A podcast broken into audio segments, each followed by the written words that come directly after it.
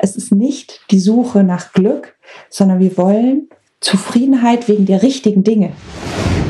Herzlich willkommen zu einer neuen Folge von Das Leben ist kein Ponyhof. Danke, dass du da bist, um dir inspirierende Geschichten von besonderen Menschen anzuhören und von ihnen zu lernen. Ja, wie lernen wir eigentlich gut und nachhaltig und was brauchen wir dafür? Was braucht eine Schule, um Menschen in ihre Stärke zu bringen? Darüber spreche ich mit meiner heutigen Gästin Caroline von St. Ange.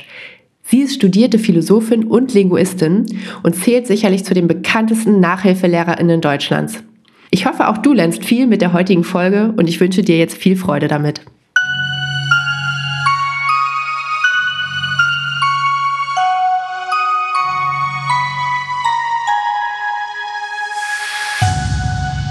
Liebe Caroline. Du hast den fantastischen Instagram-Kanal Learn Learning with Caroline ins Leben gerufen. Dir folgen über 140.000 Menschen, was auch zeigt, wie groß der Bedarf daran ist, ja, dass wir lernen zu lernen, dass wir unseren Kindern helfen können. Und darüber wollen wir nachher auch noch in Ruhe sprechen. Wir haben uns ja beim Emotion Award kennengelernt, als ich dir einen Preis übergeben durfte für dein tolles, für deine tolle Arbeit. Und jetzt wollen wir dich am Anfang erstmal alle ein bisschen besser kennenlernen. Und deswegen würde ich dir gerne ein paar kurze Fragen stellen. Bist du eher ein Träumer oder ein Realist? Träumer. Und eher detailverliebt oder das große Ganze sehend? Das große Ganze. Und spontan oder voll durchgeplant? Oh, sowas von spontan. cool. Intro oder extrovertiert? Hm, eigentlich introvertiert, obwohl man das nicht denkt, aber es ist wirklich so. Aber das sagen so viele und ähm, ich würde mich auch dazu zählen. Und eher Herrentier oder Einzelgänger? Einzelgänger. Welcher wichtige Punkt steht dann noch auf deiner Bucketlist? Oh je. Ähm, ich würde gerne eine Schule gründen irgendwann. Oh, das ist sehr spannend. Darüber müssen wir sprechen. Was ist die beste Eigenschaft von uns Menschen? Unsere Kreativität und dass es uns eigentlich allen besser geht, wenn wir anderen helfen. Mhm. Und was ist die schlechteste? Wenn das Ego zu groß wird.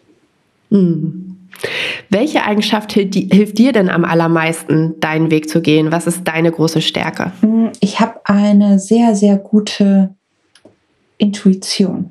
Also ich kann sofort fühlen, ob was gerade richtig ist. Und wenn ich eine Idee habe, dann mache ich das sofort. Und meine Intuition hat mich immer richtig geleitet, auch wenn es nach außen hin ganz oft so aussah, als wäre ich auf dem Holzweg. Aber ich habe, ich kann sozusagen eigentlich immer da, damit gehen, worauf habe ich gerade Lust. Und wenn ich das mache, dann wird es immer am Ende ganz gut. Und deswegen habe ich da mittlerweile so ein tiefes Vertrauen äh, hinein entwickelt, dass ich eben Dinge, die sich zwar ja richtig lesen und wo der Verstand sagt, das ist jetzt doch total sinnvoll, aber ich eben die nicht fühle, die nicht mache und da bin ich dann meistens auch echt richtig am Ende. Ach toll, das kann ich zu 100 Prozent unterschreiben. Wovor hast du denn am meisten Angst? Dass meinen Kindern was passiert.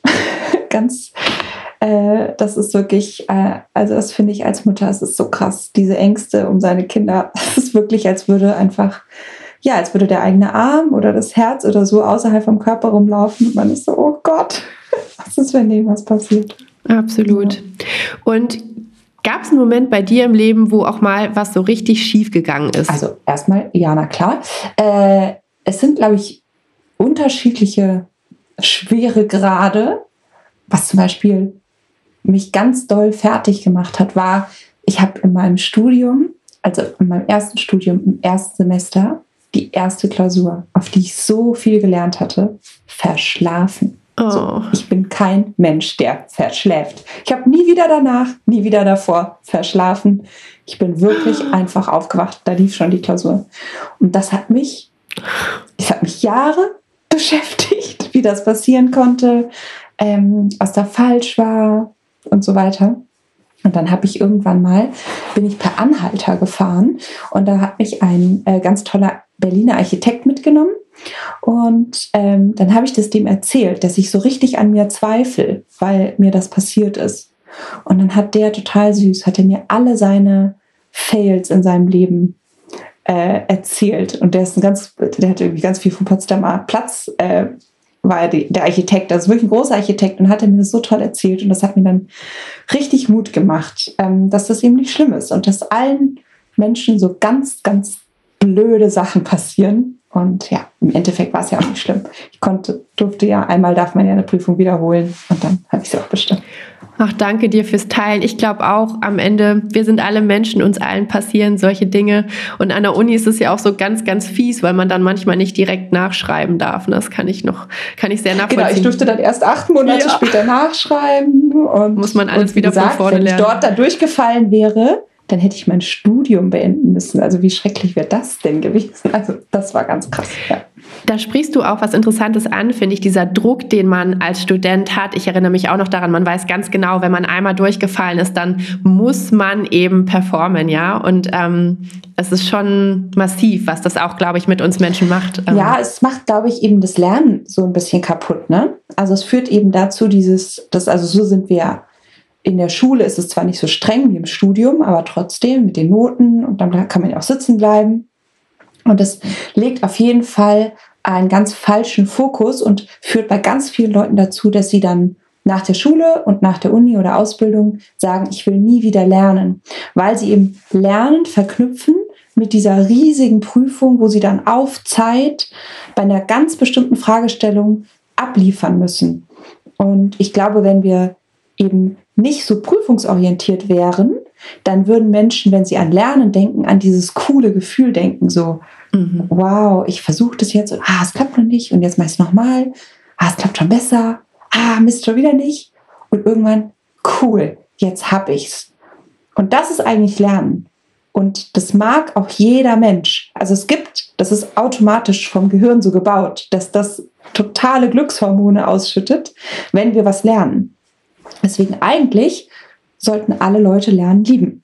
Aber sie lieben es halt nicht, weil ja, ja, diese Schulen und dieser Druck ähm, ihnen das auf eine Art kaputt gemacht haben. Und ja, nicht viele Menschen können sich das für ihr Leben erhalten. Und ich glaube, da verlieren wir einfach irrsinnig viel Potenzial, äh, weil Menschen eben dann nach der Schule sagen, boah, bleib mir bloß weg. Ich bin heilfroh, dass ich jetzt die paar Dinge kann, die bringen mich jetzt durch meinen Job, durch meinen Alltag, aber was Neues will ich nicht. So spannend, wir sind da ja auch schon mitten im Thema. Und das, was du auch ansprichst, dieser Druck, man nimmt ja auch selbst schon bei Kindern wahr, dass das auch ich kenne das auch, dass mein Gehirn manchmal richtig blockiert hat in so Prüfungssituationen, weil man dann ja einfach so, glaube ich, auch in diesen, in diesen Panikmodus schaltet, dass man sich selber erstmal wieder beruhigen muss. Und, ähm, und eigentlich haben wir ja alle Lust zu lernen, wie du sagst. Also Kinder sind ja so neugierig und auch wir haben ja alle Themen, die uns interessieren. Und es ist ja auch genau das, womit du arbeitest, glaube ich, mit dieser intrinsischen Motivation, richtig? Genau. Also das Problem ist halt, dass man in der Schule auch viele Dinge lernen muss, auf die man jetzt vielleicht keine Lust hat. Und ideal wäre natürlich, wenn wir da ein Stück weit mehr Flexibilität hätten. Also ich bin schon dafür, dass alle Kinder Mathe lernen und dass man nicht sagt, ah ja, Mathe habe ich keinen Bock, lerne ich nicht. Also da bin ich jetzt nicht so frei. Und ich finde auch eine äh, gute Rechtschreibung ist eine tolle Sache. Und ähm, ich finde es total toll, dass es in der Schule so vielfältige Fächer gibt und man mit allen mal in Kontakt kommt. Und ich finde es auch wichtig, dass man nicht nur über Lust geht, weil manchmal ist es eben so, dass ein Erwachsener, der sich mit dem Thema schon auskennt, einen auch so ein bisschen hineinschubsen muss, dass man irgendwann merkt, ah, das macht mir Spaß. Nicht alles macht auf den ersten Blick Spaß, nicht alles ist auf den ersten Blick interessant. Deswegen bin ich sehr wohl für, für Lehrpläne und so weiter. Gleichzeitig könnten wir es aber durchaus lockern. Und da ist mir ähm, vor allem wichtig die Geschwindigkeit.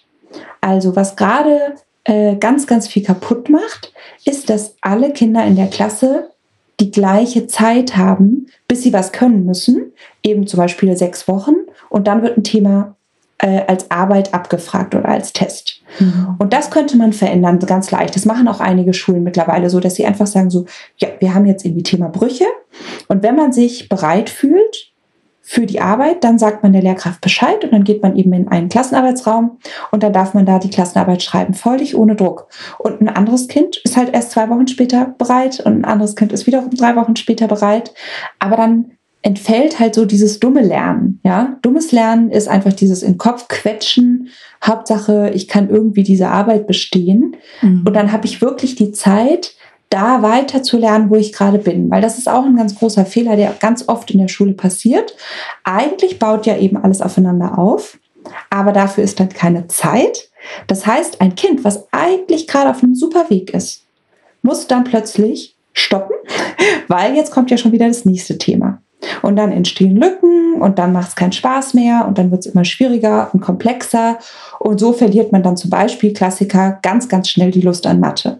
Dabei hätte man diesem Kind wirklich einfach an einer bestimmten Stelle eine Woche mehr gönnen müssen. Und dann hätte es auch gut weiterlernen können. Und ich glaube, hm. das ist so klar und das ist so bewiesen. Und da hat einfach leider die Wissenschaft noch nicht Einzug in die Schulrealität gehalten. Mhm. Egal, wen man fragt, Lernforscher, die erklären das genauso.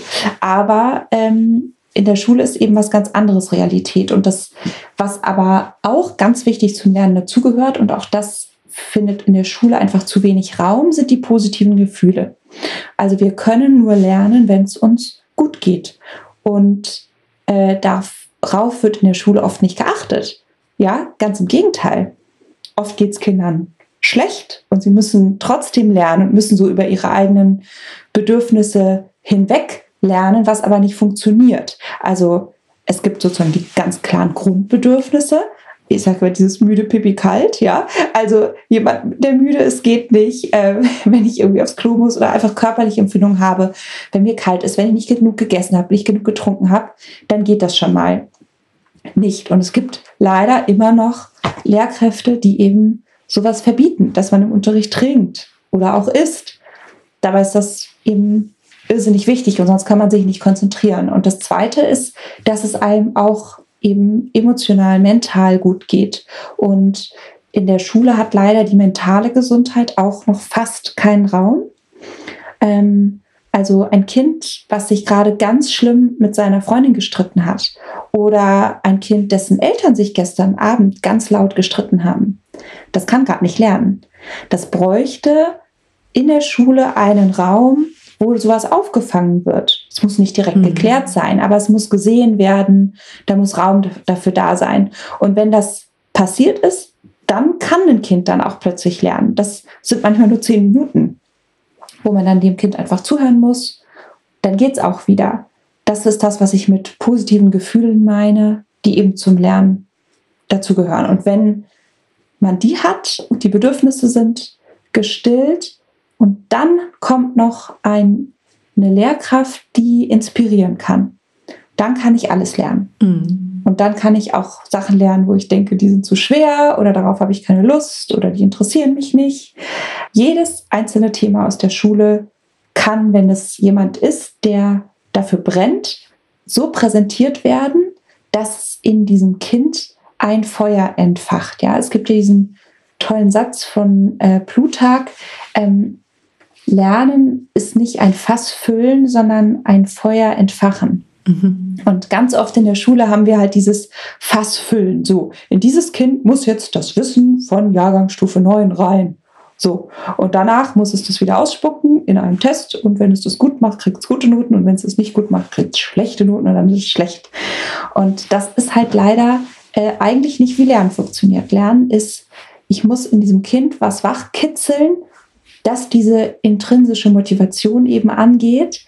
Und was dann passiert, und das ist echt das Beeindruckende, dann wachsen alle Kinder über sich hinaus, dass man die kaum wieder erkennt. Mhm. Da können die plötzlich Sachen, die sind hundertmal krasser als dieses ganze Zeug, was im Lehrplan steht. Und das ist ja eben auch das, was wir im 21. Jahrhundert brauchen. Absolut. Also wir wissen nicht, was diese Kinder können müssen. Wir wissen eigentlich nur, sie müssen extrem flexibel sein, sie müssen kreativ sein, sie müssen resilient sein und sie müssen sich eben eigene Dinge, neue Dinge aneignen können, schnell. Und das wird mir persönlich in der Schule zu wenig gelernt und gleichzeitig sogar aberzogen. Ja, so wertvoll. Vielen Dank auf jeden Fall für deine Impulse. Und ehrlicherweise, das ist ja auch das, wo wir versuchen mit unserer Stiftung, mit der Holistic Foundation anzusetzen, eben nicht nur bei Kindern in der Schule, sondern auch darüber hinaus. Wir sprechen ja auch immer gerne vom lebenslangen Lernen, weil wie du schon gesagt hast, unsere Welt verändert sich inzwischen so schnell und wir alle sind ja auch angehalten, mit Begeisterung uns immer wieder anzupassen, uns neue Dinge anzueignen, uns neue Ideen überlegen, zu überlegen, wie können wir ähm, ja uns auch unseren Beitrag leisten in der Welt, was können wir, was können wir tun. Du hast eben auch von mentaler Gesundheit gesprochen, wie wichtig es ist, dass wir darauf den Fokus legen. Würdest du das als Fach sehen in der Schule oder wie würdest du das ähm, in der Schule von Caroline von St. Ange dann umsetzen? Ja, also es gibt ja viele Leute, die schreien so nach diesem Fach Glück. Ich finde es eigentlich schade, wenn es ein Fach ist. Weil dann wirkt es so ein bisschen so, als ja, das ist irgendwie halt jetzt noch ein weiteres Fach. So. Und ähm, es gibt so einen sehr lustigen Ex-Lehrer, der heute Comedian ist und der hat da so einen wahnsinnig witz, witzigen äh, Sketch oder Reel darüber gemacht. So, oh, hast schon, hast schon Glück gelernt? Äh, oh nee, ich habe Hausaufgaben für Glück. Glück fällt aus. und hat es sozusagen mal so gemacht. Und genau so dachte ich so, ja, es ist echt irgendwie wahr. Aber egal. Natürlich wäre eben der Inhalt dieses Schulfachs Glück extrem wichtig. Also wir haben einfach irre hohe, hohe Zahlen an Burnout. Es gibt äh, Selbstmord unter Jugendlichen. Die sozialen Medien und überhaupt die omnipräsenten Bildschirme machen süchtig. Es ist sehr, sehr ungesund, was da gerade passiert.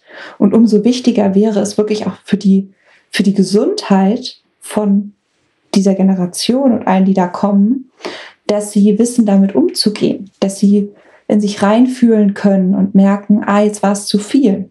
Jetzt muss ich nach draußen gehen. Jetzt muss ich mit einem Menschen reden. Jetzt muss ich was mit den Händen machen, damit es mir wieder gut geht, damit ich wieder reguliert bin.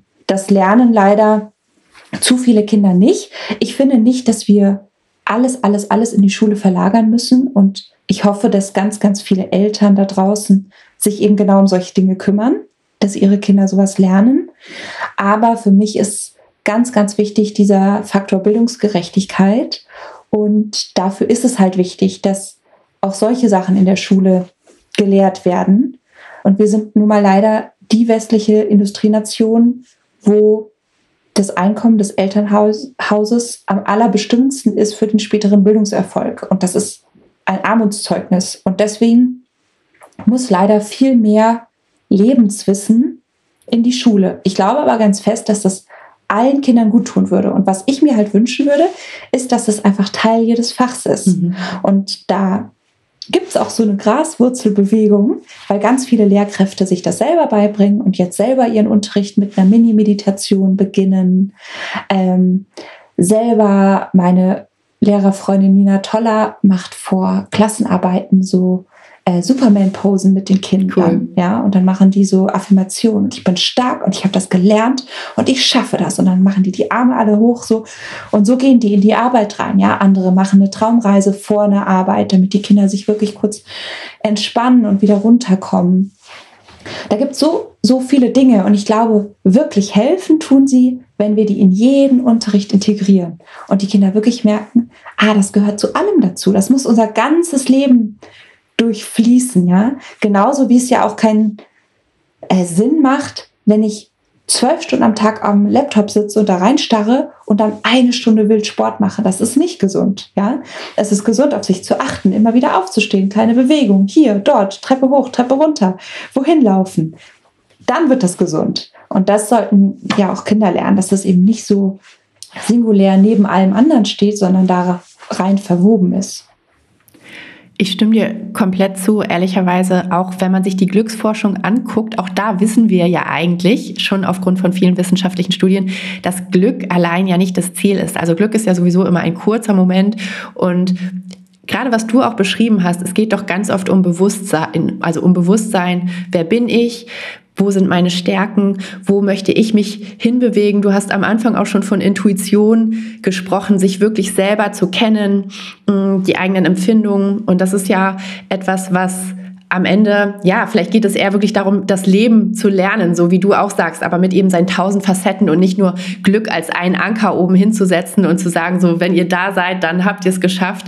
Ähm, Deswegen genau. finde ich schön. Also ich habe ja Philosophie gelernt, äh, studiert und da ging es auch ganz viel um das Glück und den Sinn des Lebens und so.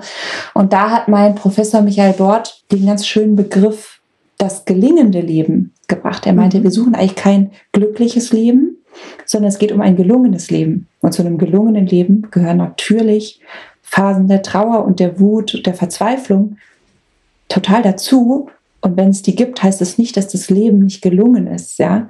Und dann ging es eben ganz da viel darum, wie gelingt mein Leben? Und es geht nicht um Glücksempfindungen, weil wer hat die meisten Glücksempfindungen?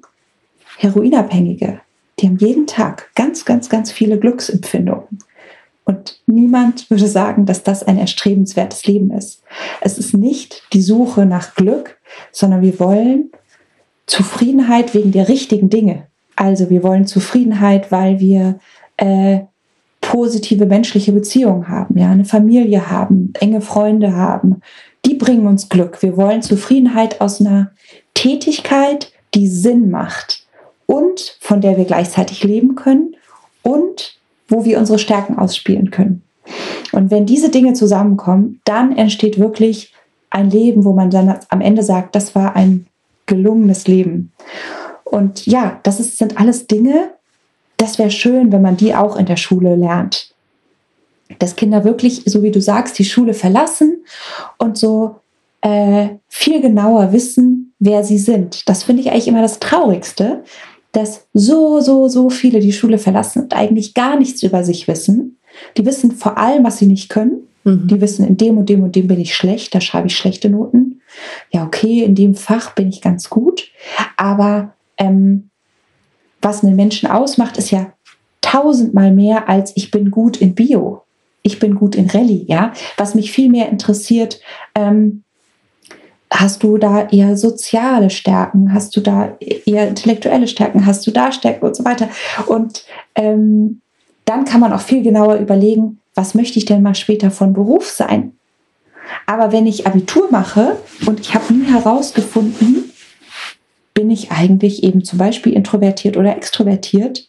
Wie soll ich denn dann mir meinen Beruf überlegen, ja? Und mhm. da, da fehlt einfach ganz, ganz viel, was in unseren Schulen unterrichtet wird. Das ist einfach, kommt daher, dass sich die Schule nicht weiterentwickelt hat. Die Schule ist einfach zu großen Teilen noch so, wie sie vor 150 Jahren war, wie sie vor 100 ja. Jahren war. Und ähm, wir haben da eben immer ganz viel rumgebessert, aber auf eine Art eben auch verschlimmbessert. Ja, es ist ja nicht so, dass nicht ganz viele Leute sich überlegen, was sollen die Kinder lernen und dass nicht die Lehrpläne dauernd auch angepasst werden. Das ist nicht so. Das Problem ist, dass wir nie einen Cut gemacht haben und gesagt haben, okay, wir haben jetzt so viel neues Wissen über, wie Kinder groß werden, was wir brauchen, was die lernen müssen. Lass doch mal ein weißes Blatt nehmen und die Schule so aufschreiben, wie sie sein sollte, damit sie auf diese Ziele einzahlt. Mhm. Stattdessen versuchen wir immer in das alte System ganz viel von dem neuen Wissen zu pressen, was dann eben im Endeffekt dann dazu führen wird, dass wir dann eine Arbeit im Fach Glück schreiben und da wird dann abgeprüft, ob man die Blätter gut gelernt hat. So, ja, das wird dann passieren. Deswegen, wir müssten halt einmal eine Stopptaste machen. Das geht nun nicht. Wir müssen ja ein fahrendes Schiff reparieren. Aber gleichzeitig sehe ich halt überhaupt nicht die Motivation bei ähm, den Kultusministerien, das wirklich mal neu zu denken. Und ähm, da werden immer kleine Versuche gemacht und sind immer schöne Anfänge. Und dann ist immer leider eine neue Legislaturperiode. Dann sitzen da wieder neue Menschen. Also es ist äh, eine tragische Geschichte. Ja, absolut. Und es gibt ja auch schon diverse Ansätze. Es gibt Wir für Schule zum Beispiel, die ein Manifest geschrieben haben. Noch einmal konkret auch zu den, zu den Ansätzen, wo du denkst, wie können wir Schule wirklich bewegen? Würdest du Noten zum Beispiel abschaffen? Welche Punkte siehst du noch, die wir konkret umsetzen könnten, wo wir dann vielleicht auch hoffentlich ähm, als viele Menschen weiter Druck auf, ausüben können, um, um diese Veränderung endlich anzugehen? Mhm. Also ich würde auf jeden Fall die Noten bis zur achten Klasse abschaffen, weil kein Mensch braucht Noten bis zur achten Klasse. Meinetwegen lässt man sie für danach, damit es dann alles mit den Abschlüssen, pipapo. Mm, ich würde auf jeden Fall überlegen, wie will ich Leistung in Zukunft bewerten. Da gibt es ganz viele moderne Ansätze, aber also Zahlen von 1 bis 6 ist einfach keine Rückmeldung zu einer Leistung. So, ich finde es absolut wichtig, dass Leistung abgeprüft wird, kontrolliert wird und dann aber auch rückgemeldet wird und dass dann das Lernen weitergeht. Also Noten beenden das Lernen. Mhm. Ich habe Brüche, dann schreibe ich die Arbeit, dann kriege ich eine 3 und dann denke ich, so, ist es vorbei. Das, das muss aufhören. Und das könnte auch im jetzigen Schulsystem wunderbar aufhören. Es gibt ein tolles Buch von Björn Nölte, Eine Schule ohne Noten. Da sind ganz tolle Ansätze drin, wie wir das verbessern könnten. Dann wäre toll, wenn Schulen den Friday implementieren. Friday ist ein Konzept mhm. von Margret Rasfeld, die ist seit 40 Jahren Bildungsaktivistin und dabei geht es darum, dass es einen Tag in der Woche gibt, muss nicht der Freitag sein und der ist eben frei. Das sind vier bis sechs Schulstunden und dort können die Kinder völlig frei in Teams, alleine, wie sie wollen, ein selbstgewähltes Projekt machen, dem nachgehen, was auf die 17 Ziele für nachhaltige Entwicklung einzahlt. Das heißt, die können sich einfach irgendwas überlegen, was so ungefähr unsere Welt besser macht und das tun und erleben sich dann als wirklich selbstwirksame Menschen, die was bewegen können, mhm. die ihren eigenen Interessen nachgehen können und dann auch mein vorhin angesprochenes, so dieses anderen helfen, fühlt sich gut an. Das, das tut mir auch gut, ja. Und ähm, das ist irre spannend, was die Kinder sich da ausdenken. Und dann schreiben die einen Brief an den Bürgermeister und plötzlich macht es Sinn, Rechtschreibung zu können. Plötzlich macht es Sinn, dass ich weiß, mhm. was groß und klein geschrieben wird, weil ich schreibe den Bürgermeister. Und daraus entsteht dann wieder eine ganz andere Motivation, die vielen trockenen Inhalte zu lernen.